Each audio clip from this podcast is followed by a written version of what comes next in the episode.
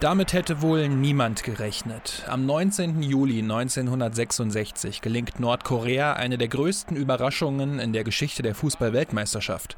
Die Nordkoreaner gewinnen in Middlesbrough mit 1 zu 0 gegen die Fußballmacht Italien und ziehen damit ins Viertelfinale der WM 1966 in England ein. Doch hinter dem Erfolg steckt mehr als nur ein gewonnenes Fußballspiel, denn 13 Jahre nach dem Ende des Koreakrieges war schon der Weg zur WM für das diktatorisch geführte Land ein außergewöhnlicher und die Rückkehr nach Nordkorea wohl ziemlich grausam. Und das hier ist die Geschichte davon. Yeah Fußball, der Podcast mit Daniel Kultau. Wenn wir an die WM 1966 denken, dann ist unser erster Gedanke in der Regel das Wembley-Tor. Der Engländer Geoff Hurst schießt in der Verlängerung des Finals gegen Deutschland gegen die Latte. Der Ball prallt wieder knapp ins Spielfeld und wird vom deutschen Verteidiger Wolfgang Weber über das Tor zur Ecke geköpft. It's a goal. It's a goal. Oh, and the Germans go mad at the referee. This line doch die Schiedsrichter sind sich sicher, der Ball war drin, 3 zu 2 für England. Wenig später fällt noch das 4 zu 2. England wird zum ersten Mal Weltmeister. Zum ersten Mal, da kommt auch die nordkoreanische Fußballnationalmannschaft ins Spiel. Die hatte sich ebenfalls zum ersten Mal überhaupt für eine Fußballweltmeisterschaft qualifiziert. Dabei hat sie allerdings von einigen Umständen profitiert, denn eigentlich sollte Nordkorea in der Qualifikation gegen Australien, Südkorea und Südafrika spielen. Der Gruppenerste hätte dann mit drei anderen afrikanischen Mannschaften den Teilnehmer ausgemacht, doch es kam schließlich ganz anders. Die afrikanischen Länder waren sauer, dass sie vom Fußballweltverband FIFA keinen direkten festen Startplatz bekommen haben und haben deswegen gestreikt. Sie waren also raus.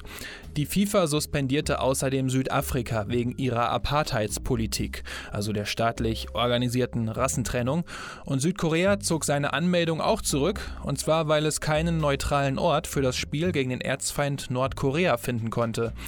Also sind zwei Länder übrig geblieben, Australien und eben Nordkorea. Innerhalb von drei Tagen treffen die beiden Teams in Hin- und Rückspiel in Phnom Penh in Kambodscha aufeinander. Während die Australier locker drauf waren und sich schon eigentlich ziemlich siegessicher bei der WM 1966 gesehen haben, trainierten die Nordkoreaner wie verrückt. Immer wenn es ging, waren sie im Stadion und trainierten, um es zur WM 1966 zu schaffen. Ja, das Hinspiel gewann Nordkorea mit 6 zu 1 und das Rückspiel dann mit 3 zu 1. Das war eine klare Angelegenheit. Nordkorea war damit zum ersten Mal bei einer Fußballweltmeisterschaft dabei.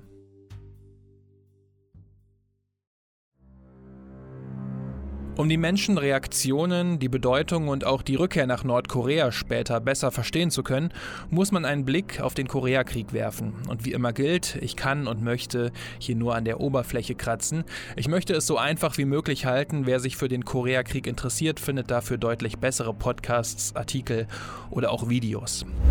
Bis 1948 sind Nord- und Südkorea ein Staat. Und egal ob Korea dem mongolischen Reich angehörte, unter der Vorherrschaft Chinas stand oder von Japan eingenommen wurde, man hielt in Korea zusammen, um seine Unabhängigkeit zu bewahren.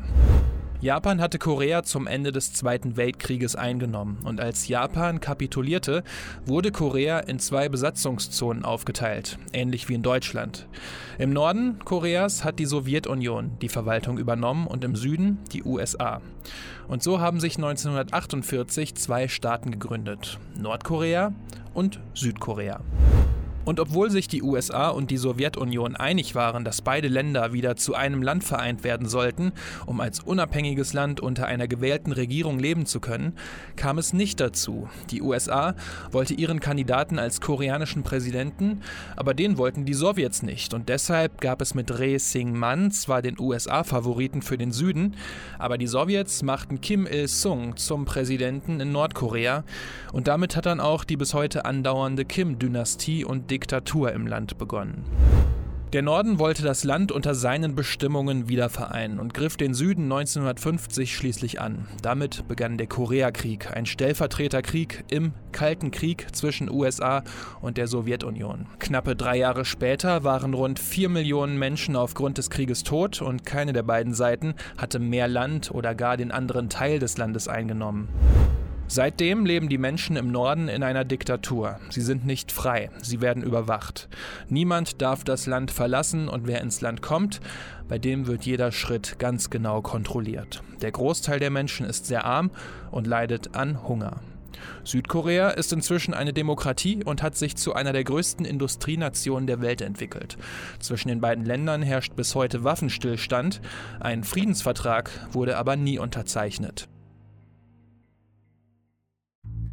Dass sich die Nordkoreaner überhaupt für die WM qualifiziert hatten, war ein Traum des Diktators Kim Il-sung. Er hatte die Spieler Monate vorher in Trainingscamps gesteckt, um die sportliche Stärke Nordkoreas zu zeigen. In diesen Trainingscamps wurden die Spieler nicht nur körperlich fit gemacht, auch psychisch bekamen sie den Geist von Kolima eingeimpft. Kolima, das ist ein Pferd mit Flügeln aus der koreanischen Mythologie. Und die Kolima-Bewegung war es auch, die Nordkorea beim Wiederaufbau nach dem Koreakrieg geholfen hat. Der Geist Kolimas bedeutet, alles für das Vaterland zu geben, Höchstleistungen zu geben, sich einfach zu opfern und sich dem absoluten Erfolg unterzuordnen. Das hatten die Nordkoreaner nach dem Koreakrieg getan und das wollten sie auch bei der WM 1966 in England tun. Die noch junge Vergangenheit hat Nordkorea bei der WM 1966 allerdings vor Probleme gestellt. Das Auswärtige Amt in England wollte Nordkorea nicht dabei haben, denn Großbritannien erkannte Nordkorea als Staat nicht an. Die beiden hatten ja quasi keine diplomatischen Beziehungen zueinander. Das Auswärtige Amt schrieb trotzig davon, dass Nordkorea die Australier rücksichtslos in der Qualifikation geschlagen hätte und bezeichnete Nordkorea offen als Kopfschmerzen verursachend.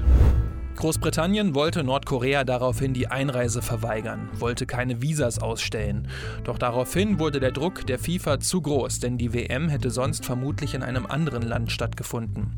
Die Einigung sah dann so aus, dass Nordkorea zwar einreisen durfte, aber die Nationalflagge durfte nicht zu sehen sein. Also keine Flaggen, weder gehisst noch auf den Trikots.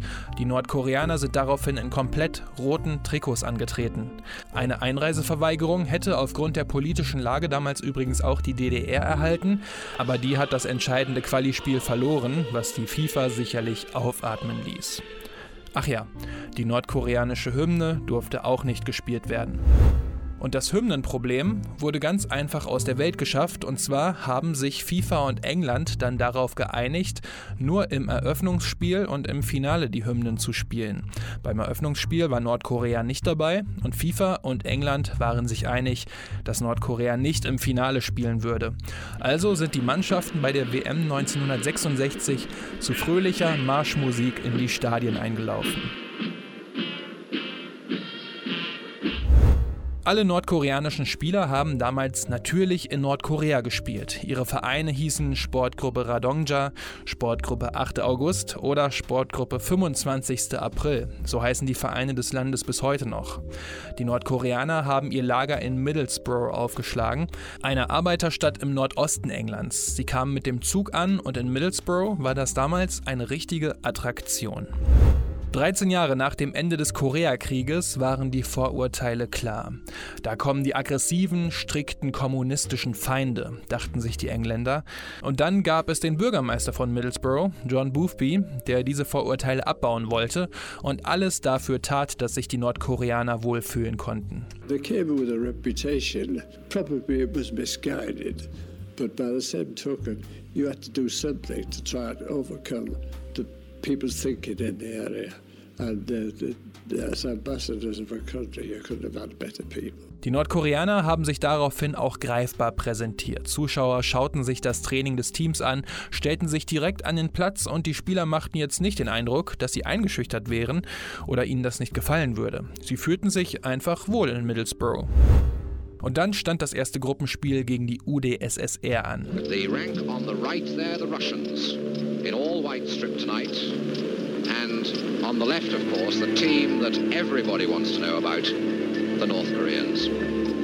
Und es wäre übertrieben zu behaupten, dass die Russen mit elf Ivan Dragos aufgelaufen wären, aber die körperliche Überlegenheit war schon beeindruckend. Die Nordkoreaner waren deutlich kleiner und auch extrem flink.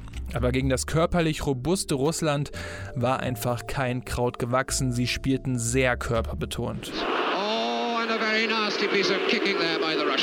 Am Ende hat Nordkorea mit 0 zu 3 gegen Russland verloren, aber diese körperliche Unterlegenheit gegen nicht immer faire Russen brachte ihnen unter den Zuschauern eine gewisse Sympathie ein. Von den Medien gab es härtere Worte, da war von Frauenhockey die Rede. Die gesamte Gruppenphase hat für Nordkorea in Middlesbrough stattgefunden. Damals hat der FC Middlesbrough in der dritten englischen Liga gespielt und auch deswegen hatten die Zuschauer irgendwie ein Herz für den Außenseiter aus Asien. Auch im zweiten Gruppenspiel gegen Chile, das bei der vorherigen WM 1962 noch Dritter geworden ist. Im Spiel ist Chile nach einer knappen halben Stunde in Führung gegangen, aber Nordkorea spielte deutlich besser als gegen Russland und kam kurz vor Schluss dann noch zum 1 zu 1 Ausgleich. So anxious. The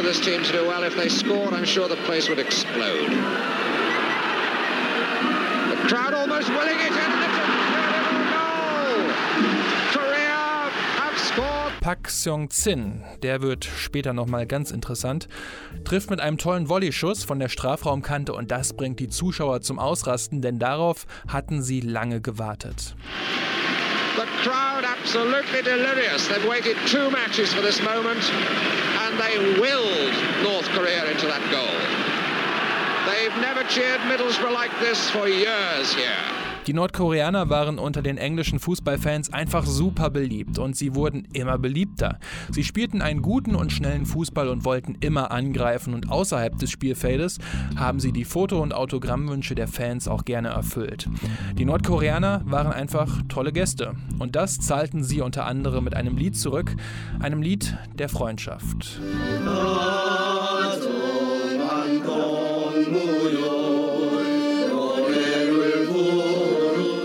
Gesungen von sieben ehemaligen nordkoreanischen Nationalspielern aus dieser Mannschaft, nur knapp 50 Jahre später.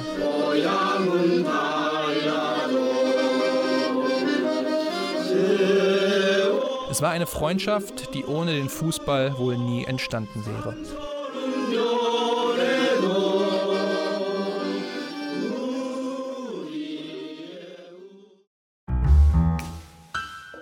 Nordkoreas Diktator Kim Il-sung hatte vor der Weltmeisterschaft mindestens einen Sieg gefordert. Eine Chance hatte Nordkorea also noch, um ihrem Land die Ehre zu erweisen, aber halt gegen Italien, das mit vielen Spielern des AC Milan oder auch Inter Mailand antrat, beides Mannschaften, die Mitte der 60er Jahre auch international große Erfolge feiern konnten.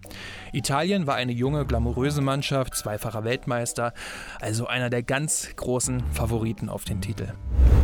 Doch an dem Tag in Middlesbrough hatten die Nordkoreaner mit Lee Chang-myung einen herausragenden Torhüter und mit dem schnellen Außenspieler Pak Do-ik den goldenen Torschützen auf ihrer Seite.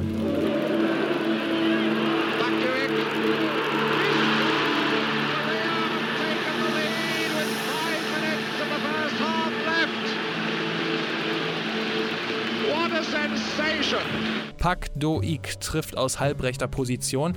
Zwar nicht unhaltbar, aber dafür umso schöner für die Nordkoreaner. Mehr als 20 Millionen von ihnen hatten sich nachts um 3 Uhr vor den Radios versammelt, um das entscheidende Spiel gegen Italien verfolgen zu können.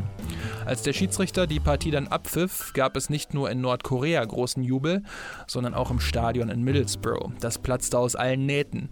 Die Nordkoreaner feierten in der Kabine mit englischen Fans. Der Bürgermeister aus Middlesbrough lud die Nordkoreaner im Anschluss Anschluss noch zum Essen ein und sie feierten und feierten und feierten.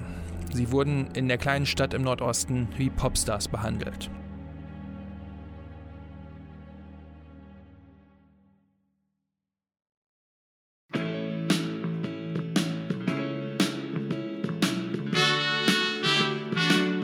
Popstars Beatles, Liverpool. Dahin reisen die Nordkoreaner zum Viertelfinalspiel gegen Portugal mit deren Superstar Eusebio. Nur ein Problem gab es, die Nordkoreaner hatten kein Hotel gebucht. Sie hatten schließlich nicht damit gerechnet, dass sie es bis ins Viertelfinale der WM schaffen würden. Aber die Italiener hatten ja mit dem Viertelfinale gerechnet und sich deshalb in der Loyola Hall, einem katholischen Landhaus östlich von Liverpool, einquartiert. Und das ging dann ganz unbürokratisch. Das Landhaus ging auf die Nordkoreaner zu und sie sagten auch direkt zu.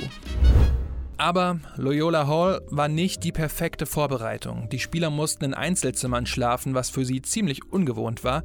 Und außerdem war es eben ein katholisches Landhaus. Mit den vielen religiösen Symbolen sind die Spieler nicht zurechtgekommen. Die Kreuze in den einzelnen Zimmern mussten zum Beispiel abgehangen werden.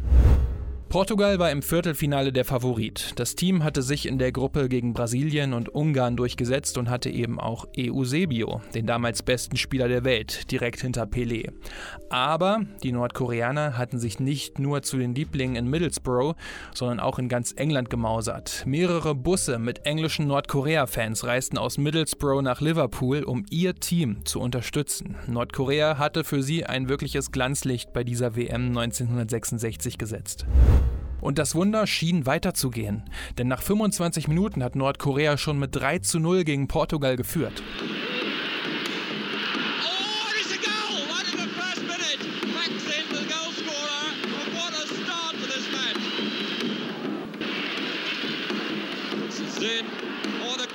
misjudged that completely. And stop it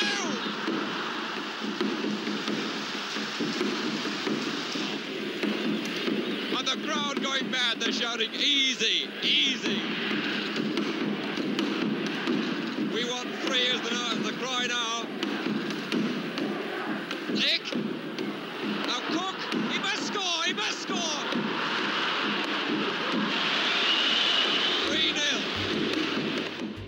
Zuschauer in Liverpool sind ausgerastet, doch vier Treffer von Eusebio und einer von José Augusto haben das WM-Märchen beendet. Portugal lag zwar wie ein Boxer in den Seilen, doch kam nochmal zurück.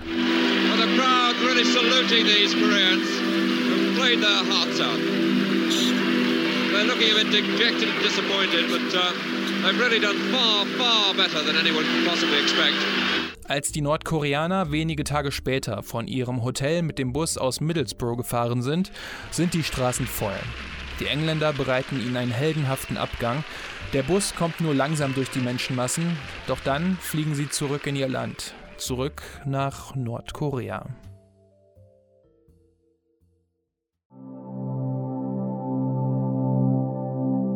Ein oder zwei Siege hatte Kim Il-sung gefordert. Das würde ihn zufriedenstellen. Und so wurden die Nordkoreaner bei der Ankunft am Flughafen in Pyongyang, der Hauptstadt Nordkoreas, auch freundlich empfangen.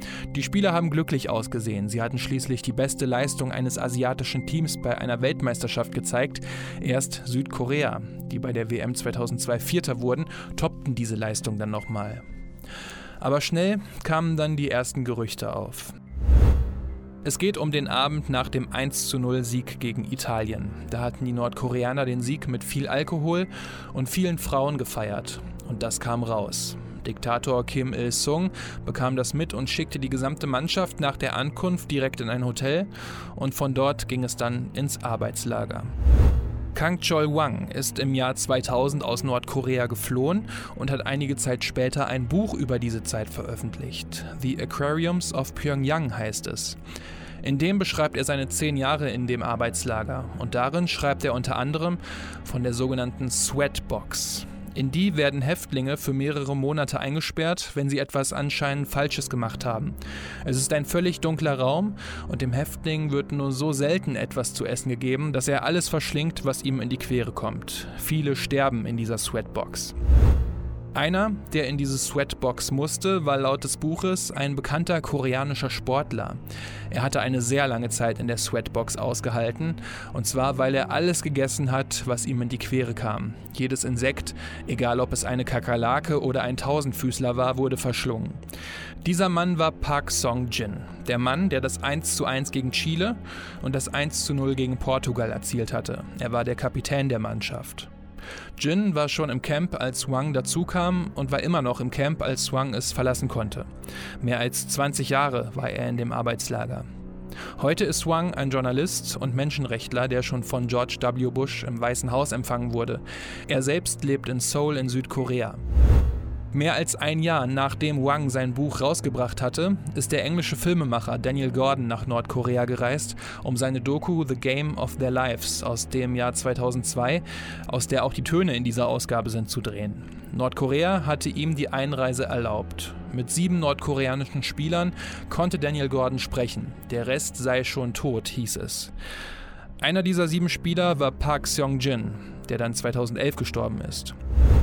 Ob Park Song-jin trauriger aussah als die anderen, muss jeder selbst beurteilen. Ich finde, er tat es.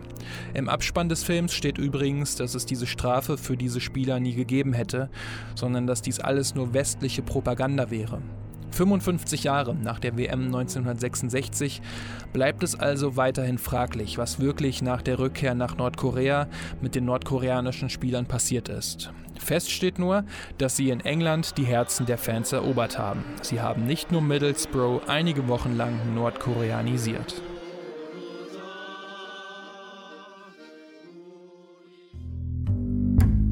So, das war die 23. Episode des ER Fußball Podcasts, heute mit Nordkorea bei der WM 1966. Nordkorea stand schon lange auf meiner Themenliste, aber ist natürlich einfach super schwierig, etwas rund um die nordkoreanische Liga oder ähnliches zu finden, weil aus dieser Diktatur eben äh, so wenig Infos nach außen fließen und wenn Infos nach außen fließen, muss man sich natürlich auch fragen, ähm, warum fließen die nach außen? Stimmt das wirklich alles, was da drin steht? Der Koreakrieg und die beiden Länder, die faszinieren mich ähm, geschichtlich wirklich ähm, sehr und deswegen hatte ich auch richtig viel Lust auf diese Ausgabe.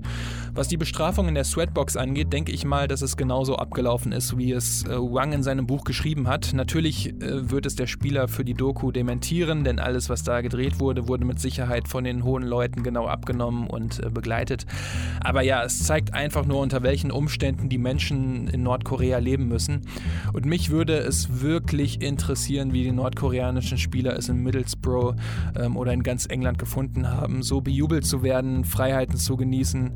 Das muss für diese Spieler, die aus der Diktatur kommen und so ein Freiheitsgefühl nicht kennen, wirklich ein wahnsinniges Gefühl gewesen sein.